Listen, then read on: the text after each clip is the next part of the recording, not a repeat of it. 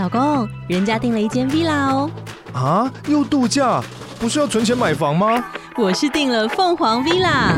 哇，竟然有千平花园，十五项休闲公社，回家就像度假哎！而且花园比房子还要大呢。还有我最爱的游泳池，耶！龙大营建 villa 生活，十年防水保固，二至三房，零七三九八五五五五，凤凰 villa。如果以后都不见，祝大家早安、午安跟晚安。欢迎来到讲歌不唱歌，我是 Ed。这个节目有非常多的个人经验跟心情延伸，废话非常的多。如果需要一些专业乐理知识，或者是金曲奖评审等级的歌词讲解，就是要麻烦移开你的脚步，另寻他台。不介意的听众，让我们继续听下去吧。距离上次更新的时间已经非常非常的久了。上次更新是五月四号，如果我再拖拖拉拉的话，大概就会变成两个月才更新一次了。会拖这么久，原因是因为五月中的时候我去孵蛋了，生出宝宝。那第二次的生产经验对我来讲就是更惊吓，因为我自己是剖腹产的，不是自然产。第二次剖腹产很恐怖的地方就是。所有的过程，所有的细节，你都知道了，你都在等。那你也知道，我又不是去那种超级 VIP，全世界为我服务的医院，我还是得等。所以从待产啊，然后到送进手术室的时候，我觉得那一那一整天都有刻意被卡到的感觉，并不是说不顺利，可是都没有办法马上进入状况的一个。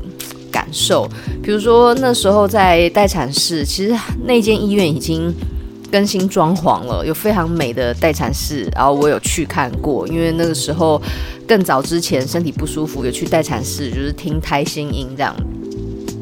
所以照理说我是可以享受那个精美的装潢，可是呢，生产的那一天一去，全部客满。那时候待产心情已经很紧张了，然后又遇到话很多的一个中年女子。但他声音已经就是声带沙哑，所以嗓门极大，磁场干扰极强烈，不停的装熟说他认识什么医生、什么护士。然后我看不到他脸，我心想说，我一定不要跟这个家伙同一个病房。接下来呢，进到手术室也是等。而且在进手术室之前还问说，我是看时间呢，还是说没有看时辰的？因为他们前面有一个紧急状况，然后需要先开刀，然后这也被拖了。进了手术室，准备要埋线打麻药的时候，隔壁床的孕妇出状况，然后开始急救什么的，所以。我已经对于我生产很紧张，然后又一直各种状况被拖延到，又听到隔壁的就是医生护士非常紧急的在抢救一个带诶临盆的产妇。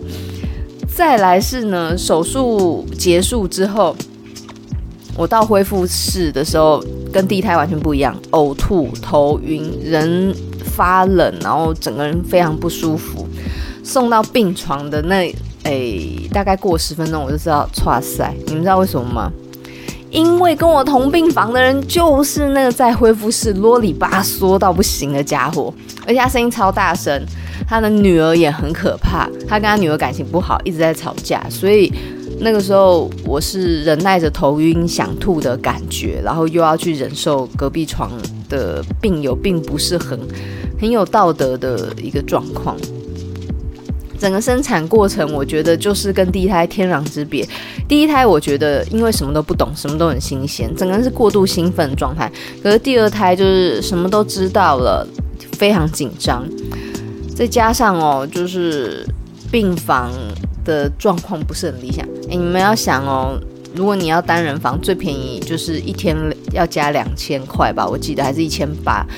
你住五天，你就要多花一万块。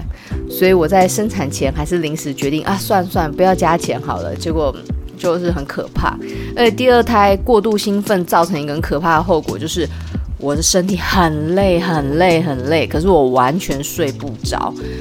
我要很努力睡着，但是我又累到一个不行，然后精神陷入有点像嗑药的状态。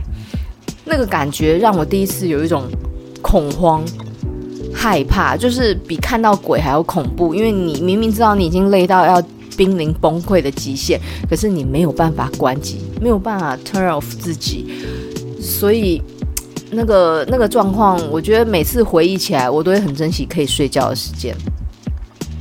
那还好，就一切有惊无险啦。然后宝宝就是跟我的生日差了七天，我原本很希望他跟我同天生日，但是很抱歉，就是后来这个孩子决定不要跟妈妈同天生日，还是晚了一个礼拜才出生的。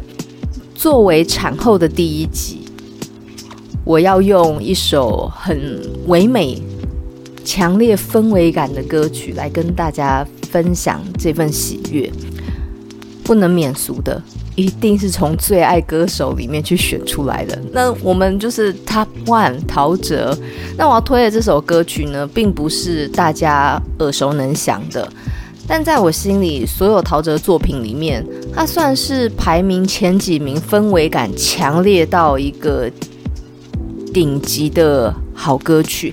可是很奇怪，它都没有红诶、这首歌超不红的。我第一次听到的时候，就是整个人被锁在里面出不来。但是它并不是一种治愈型的歌曲。我说治愈是导致忧郁的那个治愈，相反，它是那一种。治疗愈合的治愈型歌曲，两种治愈听得懂吗？它是一个非常能够让人感到温馨宁静的一个特别的一个小宇宙。那这首歌曲呢，叫做摇篮曲。大家脑中第一时间应该出现的是那种噔噔噔噔噔噔噔噔噔噔噔，就是这个非常经典的一个旋律。用同样的所有世代人都能够理解的这个旋律的曲名《摇篮曲》来创作一首流行歌，这是一个蛮特别的想象。我们很难去预知现代版的《摇篮曲》，再加上陶喆很喜欢的 R&B、灵魂这一类的元素进去，会变成什么样的结果。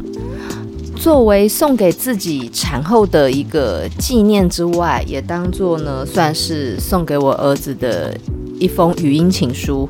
那我介绍这首陶喆的摇篮曲跟大家分享。这首全曲有一个重要的特色，就是它是以纯钢琴为主。那会发现呢，有一些歌手在安排歌曲的最后结尾上，很喜欢用纯钢琴作为独白的一个衬托。好，那我们开头。看那紫蓝的天，快要消失在一瞬间，无限美景的缠绵，午夜，我的宝贝也。盼着明天，嗯，看着你无邪的脸，这世界好像隔了远，孩子。梦里笑得甜，午夜在我怀里，你可以安眠。这是开头 opening 前面两段，那这前面两段呢，非常美妙的展现了陶喆最吸引我的中高音。他这里的歌词也很白话，看那紫蓝的天，紫蓝色其实就是 magic hour 魔幻时刻，那个白天与黑夜交界的特殊十五分钟吧。大概夕阳下山，从夕阳下山前跟后，它这中间会有一个。时间差，这个时间差会因为光线折射的原因而展现出这种紫色、蓝色比较微妙而暧昧的氛围。那他说快要消失在一瞬间，我们可以理解这个摇篮曲的一个回荡的时间开始了，就是在这个 magic hour 的时候，无限美景的缠绵。其实那个缠绵的。反射是在内心，因为你停留在这个美景，然后美好的感觉久久散不去。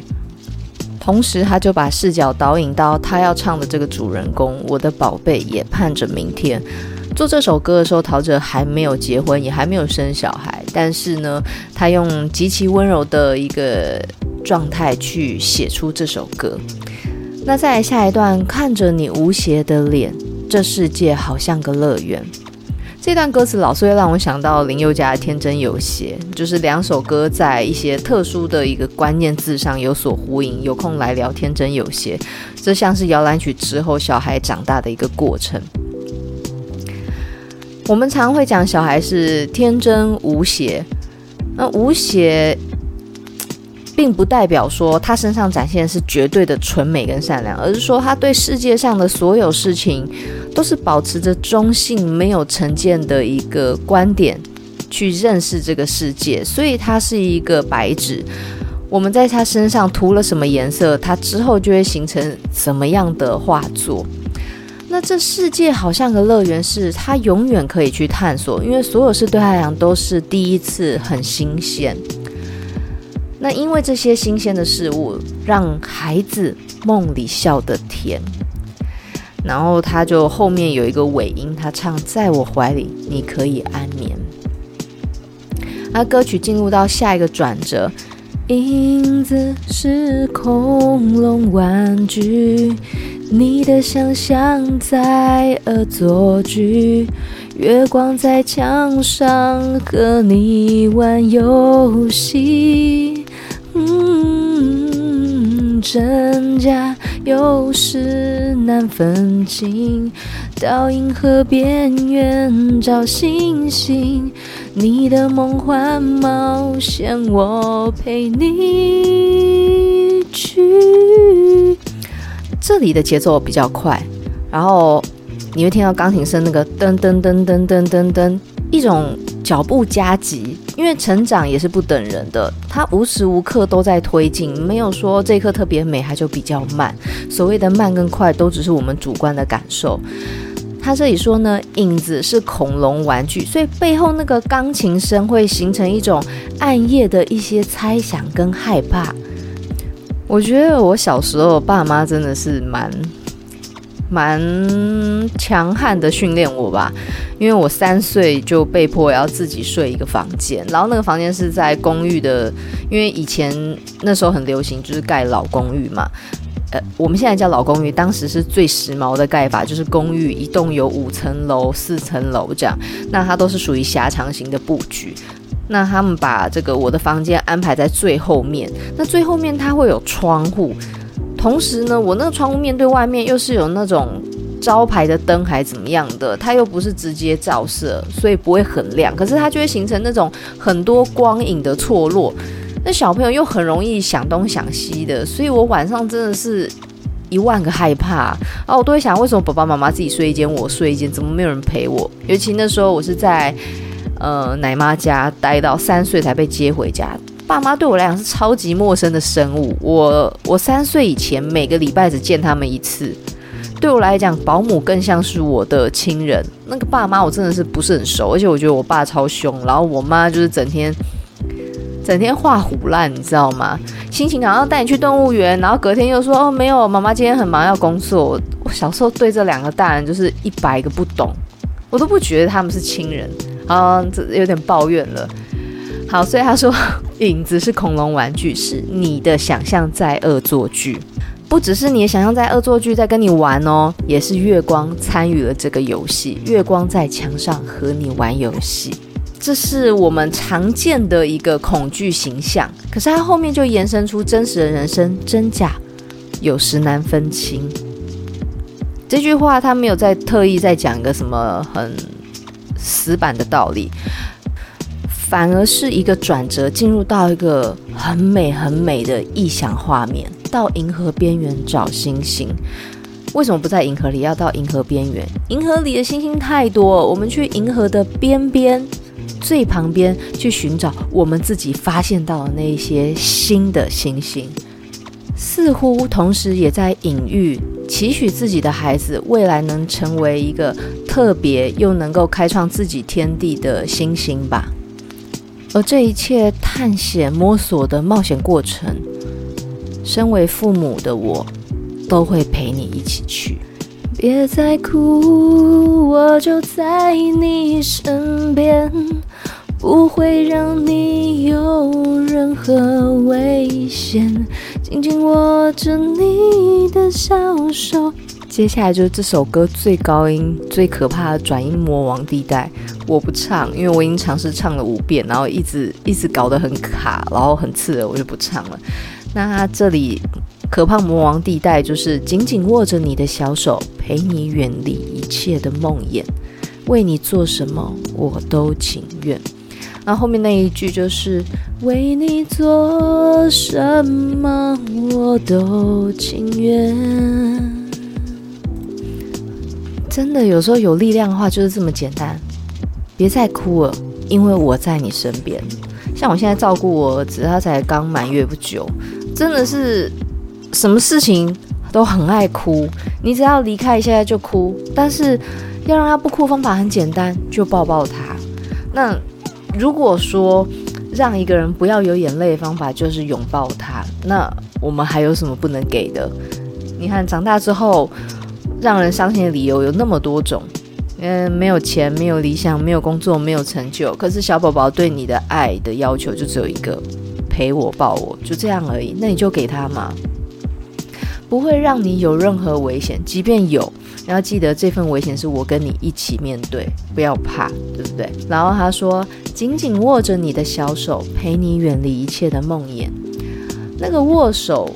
它有时候是一个心灵的陪伴跟支持，那我们不用理解说一定要握着手那种感觉啦，其实就是你在摸索的过程里面有我会跟着你一起，为你做什么我都情愿。父母的爱是很正常，父母的爱都是很伟大的，因为我看了太多社会事件，所以这个正常父母。这几个字我们要把它刮号一下，特别强调一下。待会后段我会为大家朗读一首纪伯伦所创作的诗作，叫做《孩子》。它里面有一个很经典的话呢，就是后来成为电视剧的剧名，叫做“你的孩子不是你的”。我会放在后面讲，因为有些人他会希望可以跟着歌词一起去理解，不要每一句都突然拉出去。这首歌最后一段的歌词。我觉得陶喆充分地掌握为人父母去爱孩子那份无私跟温柔的期盼。宝贝，乖乖盖上被，窗外微风吹，你要学着不怕黑，未来。你要自己面对中的喜悦与伤悲。嗯，记得我的爱永远相随。最后结尾。他就轻轻地说了一声 “good night”，歌词很直白，可是要做到却很困难。他说：“宝贝，乖乖盖上被，这是实际的画面。窗外微风吹，你要学着不怕黑。这个窗外的微风，它不是暴风或者风雨，等于是非常开然的说。”以后你的人生会有很多的动静，不管小大、轻重，你要慢慢的学着去面对那片未知。这个黑，我们可以理解为未知，未必一定都是恐惧。然后未来你要自己面对，未来它是一个很抽象的词，你要自己去闯荡，自己去经验。而这一切呢，它都会成为你生命中的喜或者是悲，那都会成为你的礼物。记得爸爸妈妈的爱永远会陪伴着你，即便爸爸妈妈不在这个世界上。所以，基本上我们能留给孩子的，就是跟他共处的回忆，然后这些回忆，它会变成子女对于我们的感情。这就是为人父母最重要的意义，就在这里。它的意义，严格来讲，你对于功利主义者来说就是没有意义，因为我们常华人的思想就是养儿防老嘛，希望孩子可以将来在我们老年时候照顾我们自己。以功利主义来讲，其实生养孩子这份期许是没有意义的。对，生命的本身就是没有意义。如果爱不是作为一个实际的利益的话，它真的没有意义可言。那我们现在来朗诵一下纪伯伦先知这首诗。他说：“你的孩子不是你的，他们是生命的子女，是生命自身的渴望。他们经你而生，而非出自于你。他们虽然和你在一起，却不属于你。你可以给他们爱，但别把你的思想也给他们，因为他们有自己的思想。你的房子可以供他们安身。”但无法让他们的灵魂安住，因为他们的灵魂住在明日之屋，那里你去不了，哪怕是在梦中。你可以勉强自己变得像他们，但不要想让他们变得像你，因为生命不会倒退，也不会驻足于昨日。你好比一把弓，孩子是从你身上射出的生命之箭，弓箭手看见无穷路径上的箭靶。于是他大力拉弯你这把弓，希望他的箭能射得又快又远。欣然屈服在神的手中吧，因为他既爱那疾飞的箭，也爱那稳定的弓。前面很直接、很直白地告诉你，孩子并不是附属于你的，虽然他是借着你的身体跟基因产生而出，可是你不能捆绑他，或者是把他们视作你的复制品。他们属于未来。他们有自己想要走的路。他后段的那个弓跟箭的概念，其实就是在讲所谓的神啊，我们理解为就是宇宙这个无形的力量，也就是大自然的意思。大自然最基本的概念就是繁衍、生生不息，所以它会驱动我们人类去生育、去生养下一代。等于说，孩子是大自然。寄托在我们身上去繁衍下一代的一个生命礼物。那这份生命礼物呢，你不能去控制它，你只是刚好是它的一个承载体而把它生出来了。你应该去拥抱这个生命的礼物，然后去跟他一起经历。你可以跟他。跟你的下一代，跟你的孩子成为一个同频率的人，但你不能去勉强他们成为你这个频率的人，因为生命会一直在前进。就像我们很多妈妈社团哦，我跟你讲。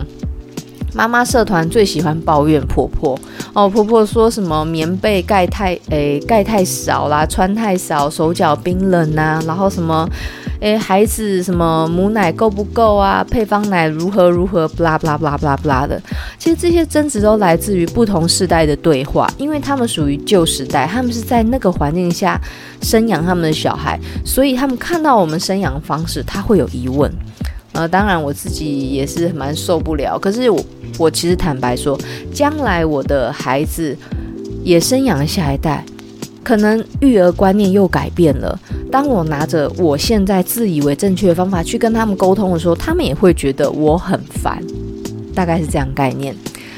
如果我们对每一个生命体都有最基本的尊重，然后只是作为陪伴的话，我相信很多冲突可以减少。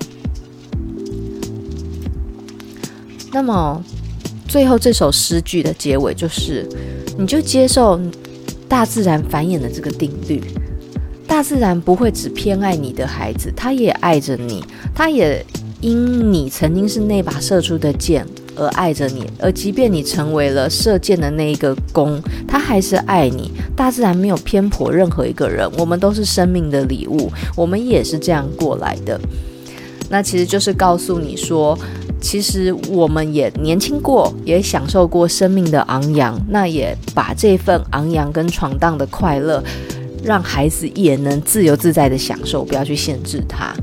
这个是，我觉得这就是陶喆他受到国外教育，所以他写的诗句就会让我很自然去想到纪伯伦写的这一首《先知》。如果每个人都可以用这种方式去爱着下一代，我觉得很多悲剧不会发生。那今天呢，我的儿子现在睡睡在我手上一个小时，就是新生儿的安全感其实不是很足啦。不过相比第一胎，我觉得这一胎已经好带很多。我第一胎是完全不能放下来，有时候我都会觉得是不是我自己不会带小孩？可是我觉得每个小孩的个性不一样。我大女儿虽然婴儿时期非常难带，真的难到要爆，白天从来没有睡超过二十分钟过，真的没有。包括新生儿是整天一直哭一直闹，一直哭一直闹，晚上才会稍微睡久一点。可是我儿子就还不错，他每次睡可以睡半小时到两个小时之间，所以让我有比较休息到。那不管是怎么样，这首非常经典的，对我来讲很经典啦，对大家来讲就超级陌生。对我来说，它是陶喆创作作品里面氛围感极其强烈的一首歌。另外一首就是《沙滩》。沙滩它非常的通俗，因为它抓准的是所有年轻人都很爱的爱情元素，一种思念。它是讲的是爱的角度。那这首歌摇篮曲当然就是讲亲情，父母对于子女的温柔。还有另外一首更冷门的叫做《藏爱》，那首歌的题材就是激情，因为他讲的就是一个分手炮的概念。我觉得啦，大家不要不要炮轰我，你们自己去听《藏爱》。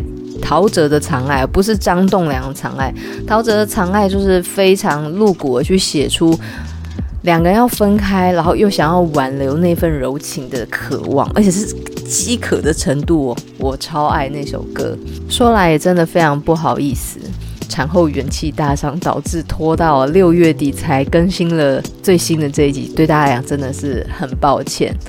那今天的分享就到这里，我们下次见啦，拜拜。